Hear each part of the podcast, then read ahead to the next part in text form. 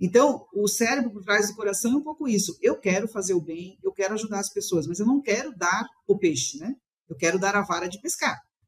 Agora, como é que eu dou a vara de pescar? Eu faço a pessoa refletir, faço a pessoa, mesmo as mentorias, é um processo interessante que eu ingressei sem nenhuma experiência de, de mentorar, né? E o pessoal fala, mas Janita, o que é mentorar? Mentorar é, é realmente fazer, né? Traçar um plano com a pessoa, trocar ideias, trazer situações que eu vivi para que a pessoa consiga se enxergar e consiga tomar a melhor decisão. Eu não estou aqui, não, sou um coach que vai dizer você vai por aqui, vai por aqui, vai por aqui. Não.